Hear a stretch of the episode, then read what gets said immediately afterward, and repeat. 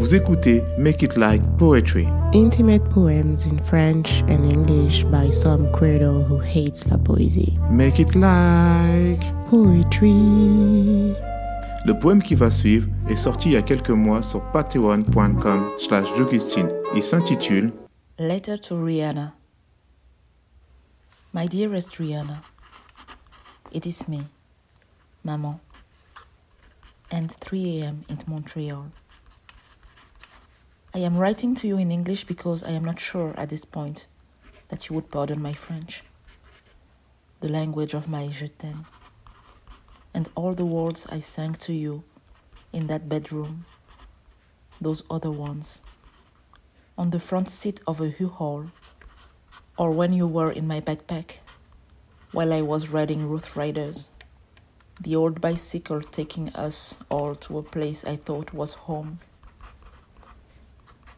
it never was. I am sorry. I had to move out all the time, holding you tight, scared and weary, kissing your leaves to give me strength. The tear stains on my badass shades looked like the bars of a prison, the ones denying you freedom, not the ones serving you cocktails. My dearest, dearest Rihanna. Maman suffocates in her guilt. I haven't seen you in a while, as weeks and weeks and months go by. I just keep breaking my promise. That take care song behind your name.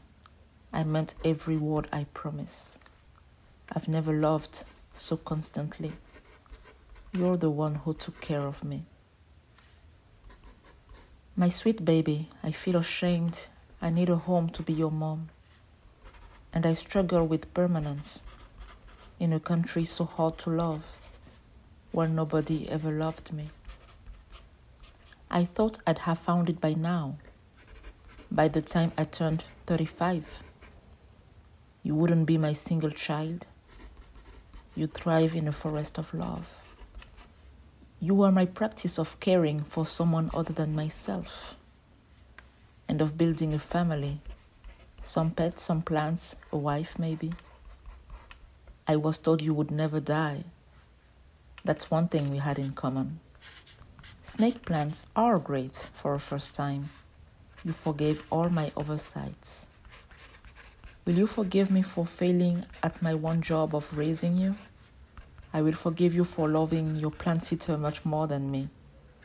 He is the best, I'll give you that. And the best choice I've ever made. He has the home, the plants, the wife. My vision board, that's just his life. When we reunite, I will have a beautiful home of my own. What if I'm sick of Canada? What if I am forever gone? What if I've been gone all this time, like a phantom in denial?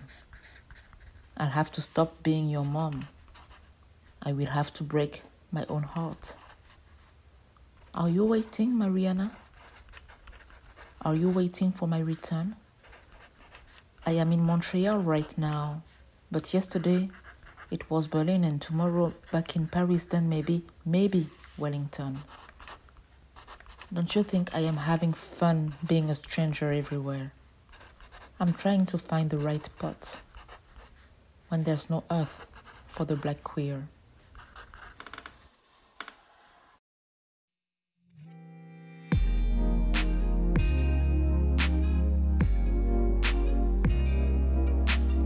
Vous venez d'écouter un nouveau poème de Jogustine.